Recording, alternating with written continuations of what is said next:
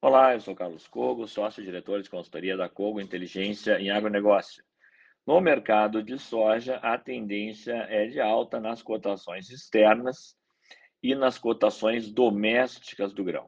O primeiro fator que determina essa alta é uma projeção de menor safra de soja nos Estados Unidos, que estão aí é, com problemas de seca sobre a safra 2023-2024 e vem de uma queda forte na área plantada de soja. Lembrando que na revisão da intenção de plantio feita no dia 30 de junho, foi identificada uma queda então de 4,6% na área plantada de soja. E ainda efeitos da seca ainda não foram totalmente retratados nos relatórios de oferta e demanda do Departamento de Agricultura dos Estados Unidos, mas a safra já foi reduzida para 113 milhões de toneladas contra a estimativa inicial de 123 milhões de toneladas. Então, já há um corte de 10 milhões de toneladas na safra é, dos Estados Unidos, que pode sofrer novos cortes, é, dependendo aí do rumo que vai tomar né, a situação de, é, de seca nos Estados Unidos, que é uma situação bastante severa.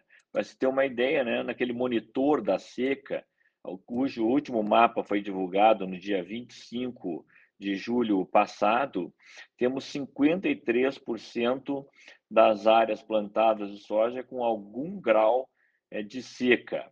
No último relatório de progresso de safra do Departamento de Agricultura dos Estados Unidos, eh, foi mapeado 54% da área de soja em boas ou excelentes condições, cai mais um ponto percentual em relação à semana anterior e bem abaixo do que estava uh, no ano passado. Ou seja, as condições de lavoura são bastante ruins nesse momento e o mês de agosto vai ser decisivo para determinar o tamanho da safra de soja nos Estados Unidos.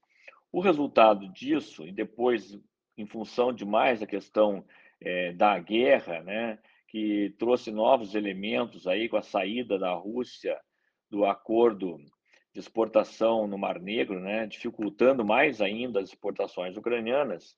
E isso não só afeta somente o trigo e o milho, mas também as exportações de óleos vegetais da Ucrânia, que é, que é um importante abastecedor do mercado europeu. E isso acaba afetando também o mercado de óleo de soja, que está subindo bastante na Bolsa de Chicago. E a soja em grão também sobe junto.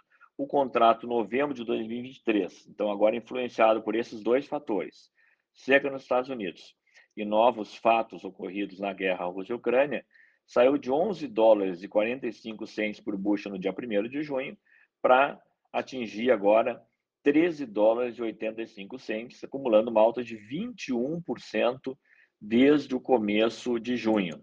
Com isso, né, o contrato setembro de 2023, já acima é, do patamar de 13,50, se aproximando de 14 dólares por bushel, e todos os contratos futuros de 2024 acima dos 13 dólares por bushel. Um patamar já 2 dólares por bushel acima do que tínhamos há um mês é, e meio atrás, né, quando os preços estavam bastante pressionados na Bolsa de Chicago. Os preços vão se sustentando, vão se firmando, o repasse ainda não aconteceu na mesma intensidade no mercado brasileiro, mas estamos ainda com excesso de oferta no mercado, ainda com prêmios negativos nos portos brasileiros, mas esse repasse no médio e no longo prazo deve acontecer de maneira gradual, caso os preços lá fora se mantenham em patamares eh, mais elevados, como está ocorrendo agora. Então, a tendência é de alta no mercado doméstico de soja e o mês de agosto vai ser decisivo para determinar o tamanho do desconto ou das quebras que teremos na lavoura eh, dos Estados Unidos. Lembrando que essa é uma parceria entre a Corteva AgriScience Linha Rosa e a Cogo Inteligência em Agronegócio.